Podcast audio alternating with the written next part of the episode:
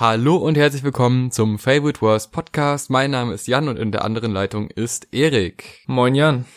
Moin Erik. Wir reden heute über ein gruseliges Album, das kam Halloween raus. Das uh. Grauen, das Grauen von Grimm 104. Jetzt geht's los. Das Grauen. Das Grauen.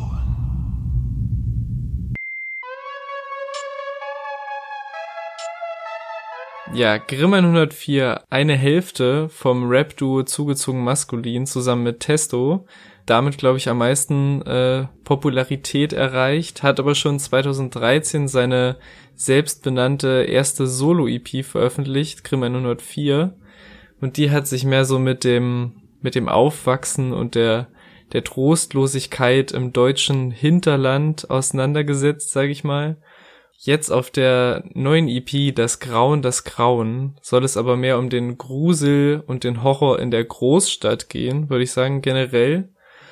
Und das ist auch schon was, was sich jetzt auf den letzten Releases so ein bisschen angekündigt hat. Also diese, diese Graf Grimm Rolle, in die er schlüpft. Also es waren auf dem letzten zugezogen maskulin Album auch schon so Songs drauf wie Teenage Werwolf oder Der müde Tod, wo so ein bisschen er in so düstere Rollen geschlüpft ist und auch auf dem, ich glaube, das war sogar die letzte Single, sag ich mal, bevor jetzt das die neue Solo-EP kommt, diese äh, 36 Grad Song mit Nura und Kummer, aka Carsten Chemnitz, den wir ja in der vorletzten Folge besprochen haben. Und da ist er auch schon in so eine Bela Lugosi Dracula-eske Rolle geschlüpft. Bela Lugosi, Balenciaga, helle Tage, heiße Nächte. Patchouli Parfum auf den Adern, Schlender auf Boulevards, Bukareste. Fremde Sterne, schwarze Monde, weisen mir den Weg, mir scheint die Sonne. Und jetzt gibt's also die komplette Grusel-Grimm-EP, ähm, 10 Tracks auf 25 Minuten und ich bin sehr gespannt, was du davon hältst, lieber Jan. Gruselig war es allemal, äh, mal mehr, mal weniger und es war vor allem auch sehr bildhaft und das mhm. äh, ist, glaube ich, so das Highlight. Äh, er baut durch sehr spezielle Wortwahl und sehr fabelartige Wörter eine Welt zusammen, die einen schon sehr beeindrucken kann und die einen auch anregt, äh, Bilder im Kopf zu haben, was mir sehr gut gefällt.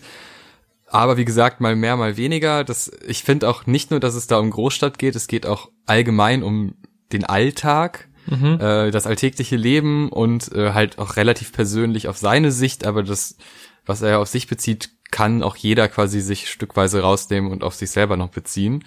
Äh, los geht's mit das Grauen und wie hat dir der Song gefallen? Der hat mir direkt sehr gut gefallen und ähm, ich stimme dir zu, es geht nicht nur um dieses Großstadtthema, aber ich finde gerade dieser Intro-Song, wenn man jetzt nur so sein Solowerk einzeln betrachtet, nimmt einen perfekt mit auf die Reise von dieser Kindheitsthematik, weil er im ersten Part anfängt mit dem, mit seiner Kindheit und einem einschneidenden Erlebnis, wo in einem Nachbarort äh, ein Kind entführt wurde und dann tot aufgefunden wurde und dass das so ein bisschen diesen ganzen Horrorgedanken und diese Unsicherheit und diesen, dass das so alles Mögliche getriggert hat. Und dann im zweiten Part geht's dann in die Gegenwart beziehungsweise in die Zukunft und halt alles unter diesem Deckmantel des, des alltäglichen Horrors, also nicht irgendwie ein Monster, was einem über den Weg läuft oder irgendeine fiktive Figur, sondern halt Sachen wie ähm, man hat Angst in der U-Bahn attackiert zu werden oder bekommt eine Horrordiagnose vom Arzt und all diese Sachen. Und das alles sehr heftig gerappt auf einen sehr, sehr harten Beat und ich finde, da wird dieses Grauen schon sehr gut angeteased, was sich dann über das komplette Release zieht. Heute ist Horror der Blick in der Bahn. Ich steige aus, sie tun es auch. Habe ein blödes Gefühl in meinem Bauch und kralle meinen Schlüssel und balle die Faust. Horror ist heute für mich, dass ich fliege. Alle Symbole leuchten. Ja, also ich finde, die Message ist ja, man kann dem Grauen gar nicht entfliehen, weil es einen das ganze Leben über verfolgt. Egal mhm. in welcher Lebenslage, als Kind hast du Angst, entführt zu werden, Angst vom Sportlehrer oder vom Fußballtrainer oder was auch immer. Ähm, dann im weiteren Verlauf des Lebens kommen halt sowas wie Ärzte dazu, also die Angst, krank zu werden. Und wenn man dann später mit Demenz im, Alter, im Altenheim ist, dann hat man halt Angst äh, oder hat vorher schon die Angst davor, dass man sehr viele Sachen vergisst und einfach nicht mehr genau weiß, wo man ist und wer die Person gegenüber ist. Mhm. Und diese alltäglichen Ängste direkt sehr gut zusammengefasst. Äh, ich mag das ein bisschen, weil Graf Grimm war ja die Single vorher und die hat einen ja schon in so eine Fantasie-Dracula-Welt gezogen. Ja. Und das hat mich ein bisschen irritiert, weil ich dachte, okay, das wird halt echt so ein echt so ein Fantasiealbum, also so ein mhm. Album, wo einer dir so eine so eine Dracula-Geschichte erzählt und er selber ist dieser Dracula äh, oder dieser Graf. Mhm. Und das dauerhaft auf dem Album hätte ich jetzt, glaube ich, gar nicht so toll gefunden. Aber durch das Grauen war ich direkt so, ah, okay, cool. Es geht hier wirklich um Grusel, um Grauen, um Angst, aber bezogen auf mehrere Felder im Leben und vor allem auch auf reelle alltägliche Angst, die jeder ja. hat und jeder kennt. Und ja, wie du eben auch sagtest, musikalisch, äh, er rappt sehr schnell. Auch es wird auch in der Hook nicht langsamer oder so, das wird auch nicht in den Strophen langsamer, es ist einfach immer sehr, sehr gehetzt und sehr aggressiv und das verbildlicht dieses oder ähm, stellt das nochmal akustisch dar, wie dieses Grauen rüberkommen soll und wie es auf ihn selber wirkt. Finde ich sehr gut. Lauf, Kimi, lauf, lauf, lauf, Kimi, lauf, lauf, doch deinem Horn kannst du niemals entkommen und je älter du wirst, desto größer und böser wird es das Monster am Horizont. Lauf, Kimi, lauf, lauf. Ja, ähm, also das generell der der Titel der EP und auch das das Anfangssample aus dem Song, er kommt ja aus dem Film Apocalypse Now. Also es passt sehr gut von der Stimmung her, aber ich habe noch nicht komplett ähm, für mich erschlossen, wie der Zusammenhang ist von dem Film zu diesem Horrorthema, weil im Film geht's ja um einen, ich weiß jetzt den Dienst gerade nicht, aber um einen Soldaten, der quasi in, in Vietnam in das in das Herz des Dschungels gehen muss und dort einen durchgeknallten Colonel stellen muss und dann halt auch so mit dem Wahnsinn verfällt allmählich. Und das könnte man so beziehen auf diesen Horror oder diesen Wahnsinn, der einen einholt, so egal wohin man geht. Das ist ja so ein bisschen das Fazit des Songs. Egal wohin du gehst oder wie alt du wirst, du wirst es halt nicht los, es wird nur anders. Und da sehe ich so ein bisschen den Zusammenhang, aber generell ist dieses, dieses Geraunte, das Grauen, was am Ende vom Film kommt, passt schon sehr gut zu dieser Atmo, die er aufbauen will. Ähm, der erste Song ist ja schon relativ hart. Der zweite Song ist dann nochmal ein Stück härter und es ist halt auch die Single, die ich eben schon erwähnt habe, Graf Grimm. Äh, aus der Position eines Grafen, eines Graf Dracula-Wesens wird äh, Deutschrap gefrontet quasi, ähm, was ich sehr lustig finde. Ähm, diese ganze Bosshaft und diese ganzen Bezeichnungen, die sich Rapper geben, äh, werden da ein bisschen in den Dreck gezogen, dadurch, dass er sich Graf nennt und über den Leuten steht. Ähm, von der Idee sehr geil. Ich muss sagen, als es rauskam, habe ich auch schon damals im Release-Radar gesagt, fand ich es ein bisschen komisch, aber mittlerweile habe ich mich dran gewöhnt und wie auch gesagt, dadurch, dass nicht alles so ist, geht das total klar. Ähm, stark gerappt, ich glaube auf dem Beat von Ultimate von Denzel Curry. Ähm, vielleicht liegt es auch daran, weil das kennt man ja, hat man relativ oft gehört und wenn dann eine andere Version von einem Song kommt, der so ähnlich klingt, dann hm, schwierig. Ähm, vor allem, wenn es dann ein Dracula-Wesen ist. Äh, ja.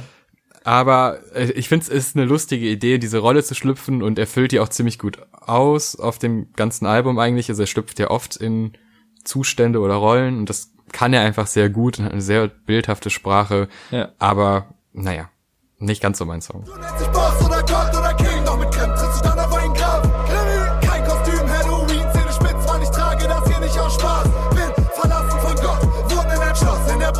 Ja, also ich glaube auch, dass es halt dieses durch dieses Denzel Curry Sample, was ja auch so ein bisschen zum, zum Meme geworden ist, als der Song rauskam, erkennt man halt dieses, dieses Sample an sich in- und auswendig, aber die haben es halt so ein bisschen, also Silkersoft, der den Großteil des Albums produziert hat, was ich übrigens unfair finde, dass dieser Mann noch Beats machen darf, im Gegensatz, also das ist ziemlich unfair für alle anderen Produzenten in Deutschland, weil ich finde auch gerade die, die ZM-Produktionen killen auch immer alles. Und ich finde, sie haben halt das Sample so ein bisschen anders verwendet. Also es, es wird immer so ein bisschen variiert und es klingt dadurch mehr nach Horror und Grusel. Also das finde ich ganz cool, dass die eigentlich was genommen haben, was man sehr gut kennt, aber das dann noch irgendwie so ein bisschen angepasst haben an diesen grafenhaften, äh, getragenen Vibe irgendwie. Und ja, ich mag auch diese, diese Bilder und Metaphern sehr, mit denen er das alles ähm, untermalt. Also dieses, äh, du kommst nach Hause, wo es warm ist und wo jemand auf dich wartet und er sitzt allein an der Tafel. Also ich find's eine krasse Kunst, wie er das geschafft hat, aus der Perspektive eines Vampirs, eines Grafen zu rappen und das halt nicht irgendwie cringy oder lachhaft ist. Na, also es ist schon ein bisschen, es ist jetzt nicht bierernst, sag ich mal. Also man denkt jetzt nicht wirklich, oh, da kommt ein Vampir-Dude. Aber äh, es funktioniert, ohne dass ich denke, okay, hat der Kostümverleih Rabatt gehabt oder so, sonst ist schon irgendwie greifbar. Ja, äh, verstehe ich total. Äh, den Song danach, den finde ich allerdings noch greifbarer. Mhm. Ähm, Hölle. Es geht um Berlin äh, und dass Berlin die Hölle ist. Ähm, da sind ein paar Lines dabei, wo ich wirklich laut lachen musste. Die Hm. äh, Wohnungssuche und schon bist du Kommunist äh, Hm. Line. Unglaublich gut. Und es wird halt ein Stadtbild gezeichnet, äh, was sehr trocken, sehr düster ist. Ähm, dann die klassischen Berlin-Themen mit zu hohe Miete, zugezogene, obwohl er ja selber zugezogen ist, aber er nennt sich ja auch selber Teil des Problems, der dann aber wiederum auf neue zugezogene schimpft. Ja, da hattest du hast ja eben auch schon gesagt, das Großstadtleben, dass das die Hölle ist, äh, das schildert er hier eigentlich sehr ausführlich und vor allem finde ich den musikalisch sehr cool. Ich mag Ja. diesen, äh, die, was ist, ich weiß gar nicht, was das für ein Instrument ist. Diese Drum-Trommel, so eine Blechtrommel irgendwie so ein bisschen klingt's danach. Sehr coole Sounds und ähm, der hat mich auf jeden Fall sehr begeistert, der Song. Das ist die Hölle.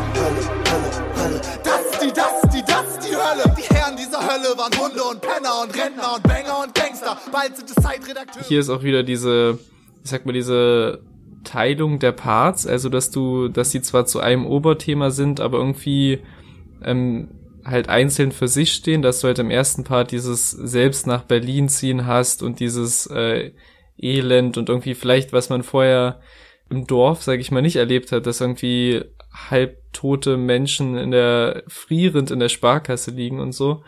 Und halt dieser Horror und dann im zweiten Part dieser Gentrifizierungsaspekt äh, und auch diese Line sehr gut, äh, die Hölle hat sich verändert. Also dass halt beides für sich irgendwie die Hölle war, aber die jetzt irgendwie einen anderen, hipperen Anstrich nochmal bekommen hat.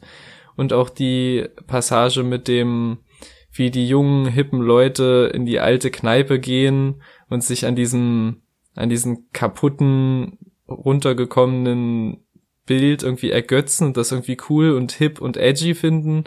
Aber für die einen ruft die Volksbühne an und für die anderen geht's weiter nach unten. Also das ist eine sehr, sehr cooler Gegensatz so zwischen diesem hippen, privilegierten Lifestyle und halt diesem Ergötzen an dem, am Abgrund.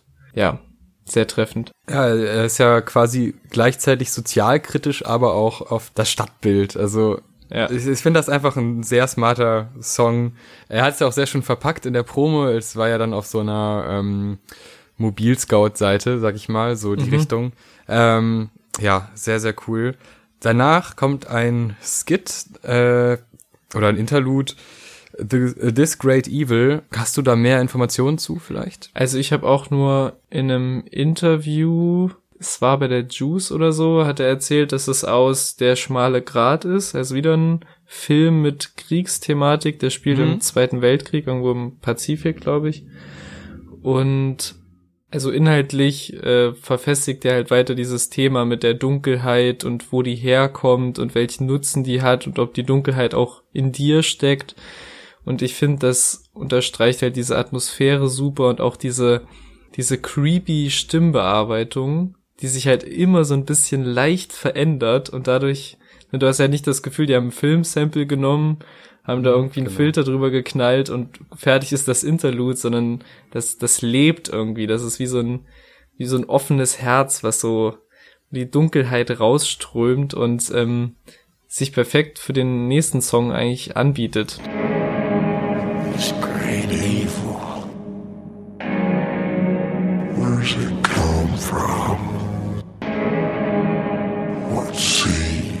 Oh ja, äh, der Song Abel 19. Ich habe lange überlegt, wieso Abel. Dann habe ich ein bisschen recherchiert und es gibt schon einen Song, der das thematisch ähnlich behandelt. Der heißt Abel 82. Ist etwas älter. Da geht es auch darum, dass ein Mensch zu Tode geschlagen wird. Also wer sich noch nicht gegruselt hat auf diesem Album, der wird es spätestens jetzt tun. Das ist so ein beeindruckender Song, weil Grimm schlüpft da in die Rolle des verprügelten Menschen. Man wird so ein bisschen in die Szenerie reingeworfen. Also es ist jetzt keine Vorgeschichte von wegen, ähm, also die chronologische Geschichte ist so, er geht in den Club, spricht eine Frau an, die beide gehen raus, weil sie sich offensichtlich gut verstehen. Freund oder Bekannter oder was auch immer, ich denke mal Freund von mhm. dieser Frau kommt raus, sieht das und verprügelt ihn immer und immer weiter, bis er stirbt. Und er wird aber in diese, er schmeißt uns quasi als Zuhörer in das Szenario so rein, dass er schon sich prügelt und sich selber schon denkt, oh, ich hätte nicht herkommen sollen, das mhm. war eh eine dumme Idee. Und diese Prügelei sich immer weiter steigert, er ist schon wehrlos, alle gucken zu und erzählt dann im Laufe der Zeit erst, wie es dazu gekommen ist ja. und erzählt die Geschichte seines Ablebens und zwar so trocken, bildhaft, aber dann auch manchmal emotional wieder ja. mit so Wutausbrüchen und Schreien und äh, also das nimmt einen so krass mit, dass es wirklich, das ist mein Highlight auf dem Album. Das ist ja. äh, Wahnsinn. Das ist musikalisch jetzt gar nicht so tiefsinnig, das ist eigentlich eher ein eine Erzählung, die ein bisschen musikalisch untermalt ist. Also der Fokus liegt nur auf der Erzählung. Aber wie er das beschreibt, wie er sich dabei fühlt, wie er dann so, ah, okay, so fühlt sich anscheinend Sterben an. Ich, mhm. Ich spüre nichts mehr, es fühlt sich an wie Schweben. Äh, wieso steckt er denn jetzt nochmal ein? Wir könnten noch einfach ein Bier trinken und gut ist. Äh, ich wollte doch gar nichts und so. Ja. Äh, Wahnsinn. Ich hätte nicht herkommen sollen, das war von Anfang an eine Quatschidee. Jetzt liege ich im Matsch, im prasselnden Regen Schlägen gegen Schädel und Schläfer. Der hat mich auch mega gepackt und ähm, ich stimme dir zu, der Fokus liegt schon auf der Erzählung, aber ich feiere das auch sehr, wie dieses Instrumental sich verändert, also sich irgendwie den Phasen der Story anpasst. Also dann später, je enger und ernster es quasi für ihn aussieht, desto ähm, ja grausamer wird das Instrumental fast schon und das passt sich auch irgendwie krass an und hat fast irgendwie was von so einem Hörspiel, also wo sich so die die Hintergrundmusik je nach Lage der Situation verändert und ja meine Lieblings oder was heißt Lieblingsstelle, es ist sehr schrecklich, aber ähm, wo er so flüsternd sagt, ich bin ganz leise, ich kann gar nicht mehr schreien. Oh, ja. Und, und dann kommt halt direkt danach dieses wütende, du verfickter Wichser, du Idiot. Und das ist halt wirklich so ein emotionales Wechselbad der Gefühle. Ich, ich will ihn anbrüllen, mich aufbäumen, aber Ich kann gar nicht mehr schreien. Du schlägst mich tot. Du verfickter Wichser, du Idiot. Ich, ich Mir würde keiner einfallen, der das in Deutschland so machen und umsetzen kann. Wahnsinn, Wahnsinn. Ich möchte da noch eine kleine Anekdote zu erzählen. Ähm, das kam ja an Halloween raus. Und wie jeder coole Typ geht man natürlich an Halloween feiern. Äh, nee, ich glaube, es war das erste oder zweite Mal, dass ich an Halloween irgendwas gemacht habe. Äh, auf jeden Fall war ich feiern. Und in diesem Club, in dem ich war, ähm, halt, ne, man geht ja meist so in Gruppen und dann sucht man sich nicht selber den Club aus, sondern geht halt irgendwo mit. Ähm, in diesem Club war eine, eine große Anzahl an aggressiven Assis. so kann man es eigentlich beschreiben. Ähm, es ist, also es gab schon so eine gewisse, ich sag mal, es gab eine gewisse Begründung. Es ist ein, ein neuer Rapper, den ich nicht kenne, äh, ist dort aufgetreten und äh, hat auch selber äh, war wohl auch selber im Club und hat sich auch selber geprügelt, also ganz toll. Und nachdem diese Geschichte, ne, ich habe, bevor ich dahin gekommen bin, habe ich diese Geschichte gehört, quasi, also die von Grimm, und hatte das so bildlich vor Augen, hatte wirklich Angst. Und wir wurden in diesem Club dreimal angepöbelt und ich hatte doch, also ich wurde mal, man wird ja mal angepöbelt, meistens kann man deeskalieren, also es ist mir bis jetzt eigentlich immer gelungen, aber ich hatte noch nie so Angst beim Deeskalieren wie an diesem Abend, weil ich immer dachte, oh Gott, hm. du wolltest auch nicht unbedingt hier hin und oh scheiße. Ich hatte wirklich immer diese Geschichte vor Augen, ich hatte äh, wirklich äh, dadurch noch mehr Angst und ähm, ja, das war so bildhaft, dass man wirklich nicht in diesen Zustand kommen möchte. Gerade so unnötig. Das ist ja auch dieses Schlimme dabei. Dieses, ah, es war eine dumme Idee. Das, ja. äh, der Satz alleine, der ist so, der macht die Geschichte irgendwie noch wichtiger. Weil er gerät in eine Situation, für die er nicht wirklich was kann oder wo er sich jetzt nicht direkt in der Schuld gesehen hat.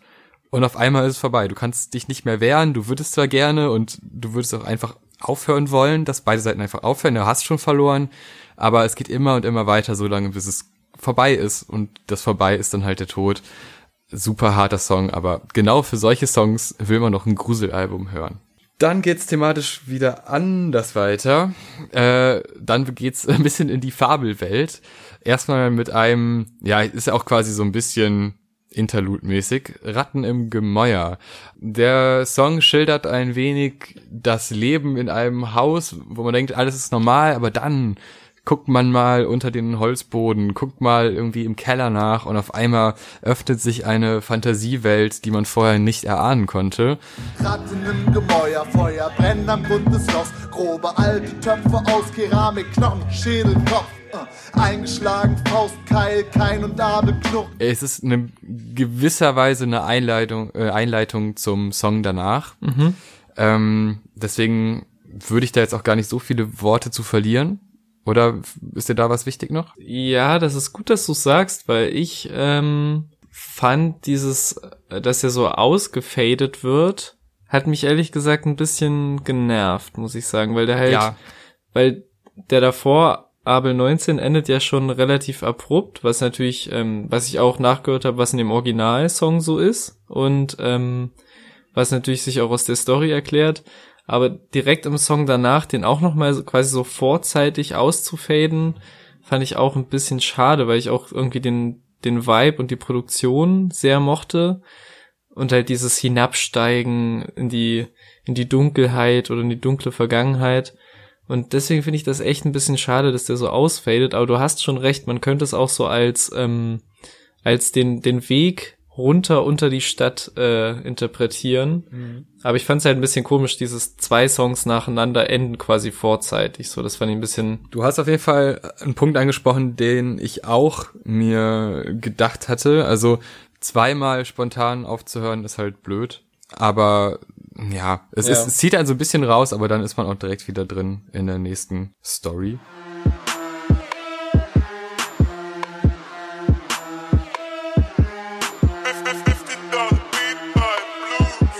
Unter der Stadt geht's weiter. Ein Song über eine Fantasiewelt, die direkt unter unter der U-Bahn haust. Eine Welt, äh, von der nicht viele wissen, aber sehr viele Angst vor haben. Ähm, ein wunderschöner Aufbau, weil also gerade die der Refrain, der ist in so einem mythischen Sound gehalten, der mir sehr gut gefällt. Also es ist echt so ein bisschen Fabel äh, Fabelerzählung. Und ich finde auch die Idee irgendwie ganz geil, weil damit ja am Ende begründet wird, dass äh, die U-Bahn immer geschlossen ist abends, damit die nicht rauskommen und nicht wegen dem ganzen Gestank äh, und den Drogen, sondern nein, damit diese diese Unter, ja kann man es Unterschicht nennen, aber jetzt nicht politisch gesehen, sondern Unter, unter, Unterschicht, ja. die, unter, die unterste Schicht, äh, dass die nicht nach oben kommt, denn da fürchtet sich jeder vor. Ähm, tolle Idee. Ja, ich find's auch gut, wie er in der, in der sehr kurzen, aber effektiven Promophase äh, für das Grauen, das Grauen, das immer als reale Geschichte, die nur niemand weiß, so ein bisschen als so Verschwörungstheorie äh, verpackt hat. Das fand ich auch sehr gut. Und ich meine, dieses Phänomen gibt's ja, glaube ich, in den USA, dass halt so Maulwurfsmenschen so in den U-Bahn-Schächten wohnen, weil sie halt sich das Leben oben nicht leisten können oder halt so, ich sag mal, abgerutscht sind. Und äh, finde, das hat er auch sehr schön ausgeschmückt, so von den Bildern, wie er so sagt, ähm, in der Hook unter der Stadt, in den Schächten, in von uns gemachten Nächten. So, das finde ich äh, irgendwie cool formuliert. Aber ich muss sagen, ich mag das nicht so, wie er so in die in der Hook äh, seine seine Stimme benutzt. Also er macht sehr unterschiedliche Sachen mit seiner Stimme. Also er hat einen sehr vielfältigen Stimmeinsatz auf dem Album oder auf der EP. Aber das äh, taugt mir irgendwie nicht so.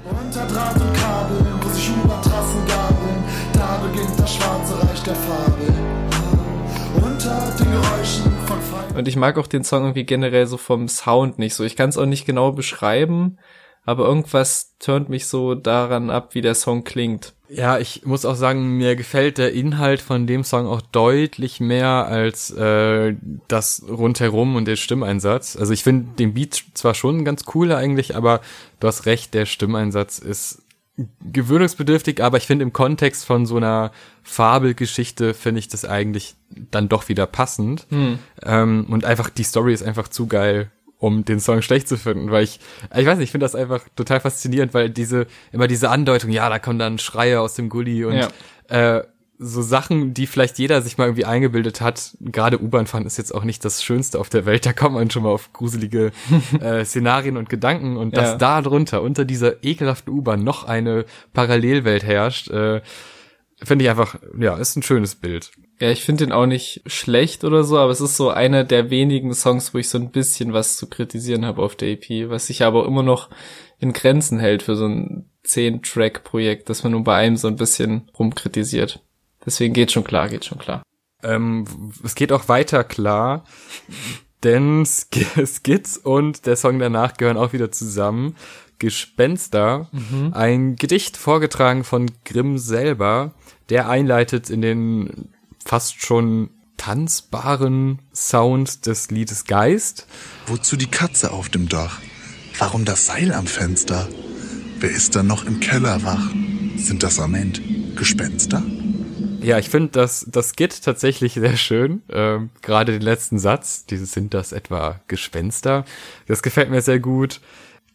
Ja, Geist ist dann natürlich auch, es geht um ein Gespenst, ist aber, finde ich, dann doch thematisch nicht so nah an dem, äh, an dem Gedicht zuvor. Weil, also er ist ja, er schlüpft wieder selber in die Rolle, er ist dann der Geist und die ganze Gesellschaft ist irgendwie auch Geist geworden da muss ich sagen, der Song ist vielleicht sogar extra, dass da liegt fast der Beat mehr im Fokus Ja. äh, und dieses Treiben lassen mehr im Fokus als der Inhalt. Das kann aber auch mit dem Thema zusammenhängen, weil auch eben dieses dieses Geistsein, dieses Unsichtbarsein und mit der quasi auch mit der Masse mitschwimmen, das spiegelt Stimme und Beat auch sehr gut. Dauert seine Zeit, bis ich begreife, dass ich durchsichtig werde.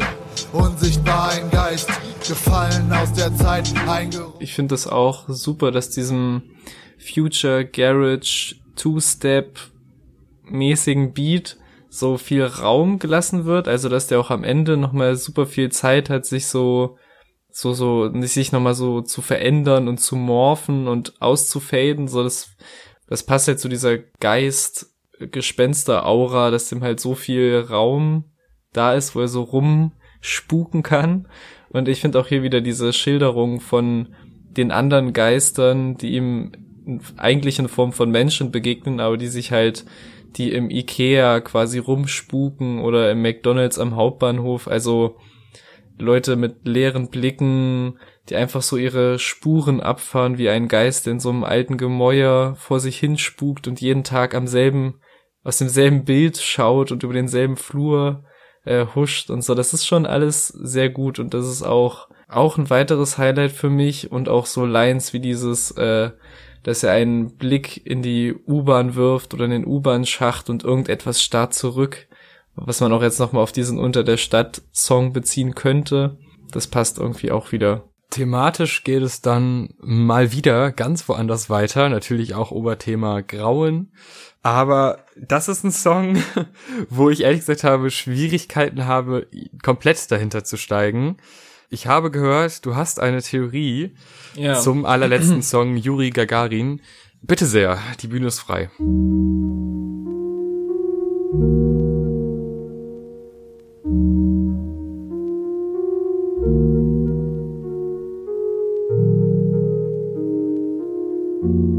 Also, erstmal kurze, kurze Vorgeschichte. Das ist echt so ziemlich das Abstrakteste, was ich so seit längerem im, im Deutschrap gehört habe. Ich finde das Instrumental wieder sehr toll von Silkasoft und auch ähm, mit Zeichen und Muster. Im Text ist auch eine Referenz an ein Justus Jonas Album versteckt, von dem er schon oft gesagt hat, dass er Riesenfan ist und generell erinnert mich dieser abstrakte Rap-Stil auch sehr so an Justus und die Taktlos-Ecke und sowas, ohne das jetzt eins zu eins zu vergleichen, aber halt so ein bisschen. Und ja, Juri Gagarin, für alle, die das nicht wissen, war der, der erste Mensch im Weltall und somit auch der erste Mensch, der sozusagen auf die Erde heruntergeblickt hat, so ähnlich eines, eines möglichen Gottes. Und für mich ist der Song so ein bisschen die Auseinandersetzung mit Glauben an irgendetwas Größeres, an irgendeine größere Macht. Also ich, ich kenne jetzt Grimm nicht persönlich, quasi nur durch seine Musik.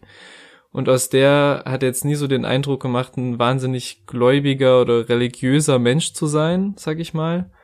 aber ich finde das schon ziemlich eindeutig so in dem Text, also dass er erst so damit anfängt, es ist kein Gott zu erkennen, kein weißer Bart, keine Sandalen, was ja häufig dieses Bild von Gott ist, was man sich eigentlich nicht machen sollte, würde uns jetzt Kanye Ja. darauf hinweisen. Äh, ne? Also kein Gott zu erkennen, nur hell und dunkel, ähm, nur Zufälle und Chaos, also kein Glauben da an was Größeres oder an irgendwas, was das alles zusammenhält. Und ähm, dann halt wieder dieser, dieser Cut zu Yuri Gagarin, der quasi die Erde von oben betrachtet und äh, dort auch nicht merkt, dass sich im Hintergrund um das, das Raumschiff etwas äh, anschleicht, was entweder auch wieder ein Gott sein könnte oder also ein klassisches Götterbild oder Tentakel, was auch wieder an an so H.P. Lovecraft und diesen ganzen Cthulhu-Kram und so Tentakelwesen hinweist. Und dann am Ende bekommt er quasi eine SMS von einer Person, die er mal kannte, wo er nur die Nummer nicht gelöscht hat, ob das jetzt auch irgendwie eine Partnerin oder was auch immer ist. Und aus diesem Chaos, was er sieht, wieder Struktur werden lässt und dann starren für ihn wieder Augen aus den Wolken. Also er sieht wieder irgendwas Größeres, was dem Ganzen irgendwie Sinn ergibt. Also quasi aus seinem, seiner privaten Geschichte, die ihn auf einmal so trifft, glaubt er wieder an irgendwas, das alles zusammenhält und das mehr ist als nur Zufälle und Chaos und das irgendwie alles in gewisse Muster lenkt. Aber kommt dann auch am Ende wieder zu dem Fazit, dass sich Wahrheit nicht finden lässt und alles wieder erscheint und verschwindet. Also ich glaube, um es zusammenzufassen, es ist so eine Auseinandersetzung mit Glauben an eine größere Macht, ob das ein Gott ist oder irgendwas anderes. Ja, so habe ich es auch interpretiert. Es ist nur, ähm, da habe ich mich ein bisschen gefragt, wo ist da das Grauen drin?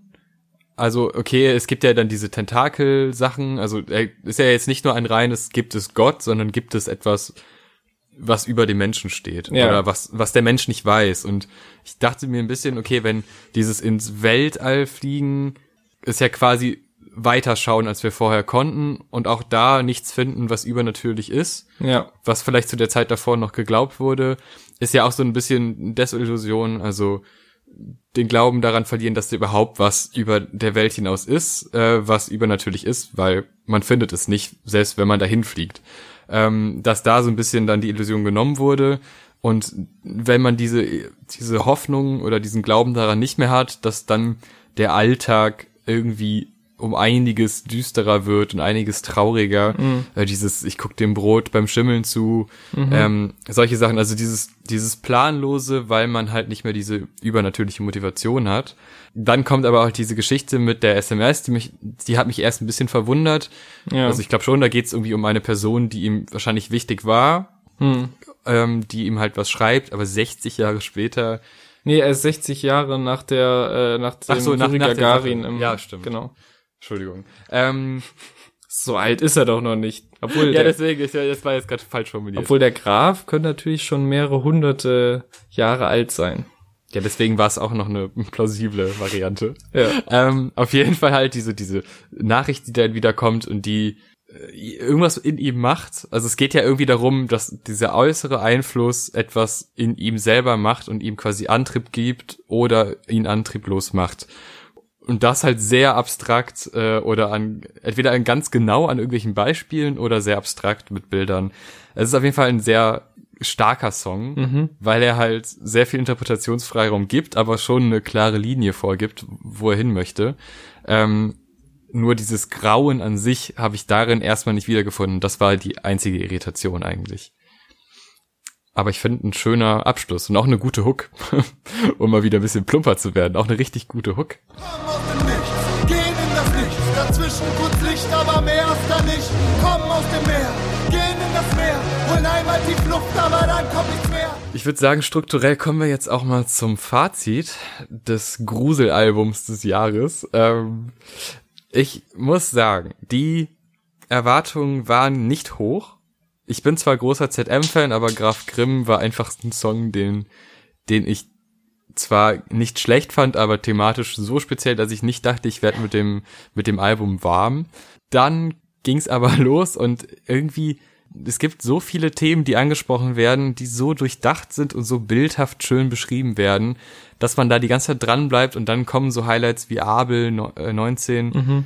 Einfach ein, also so ein, ein Angstgefühl bei Musik zu haben, hatte ich glaube ich noch nie. Mhm. Äh, also so ein, das zieht mich immer wieder runter. Also jetzt auch, ich habe das ja jetzt für den Podcast mehrfach gehört, das Album. Und immer, bevor der Song kam und während des Songs dachte ich, oh Gott, oh nein, jetzt geht's gleich wieder los. Und immer wieder dieses, dieses Unwohlsein im eigenen Körper aufgrund dieser Geschichte und immer wieder dieselben Bilder, die aufploppen und die einen wirklich runterziehen. Das ist wirklich super, super stark.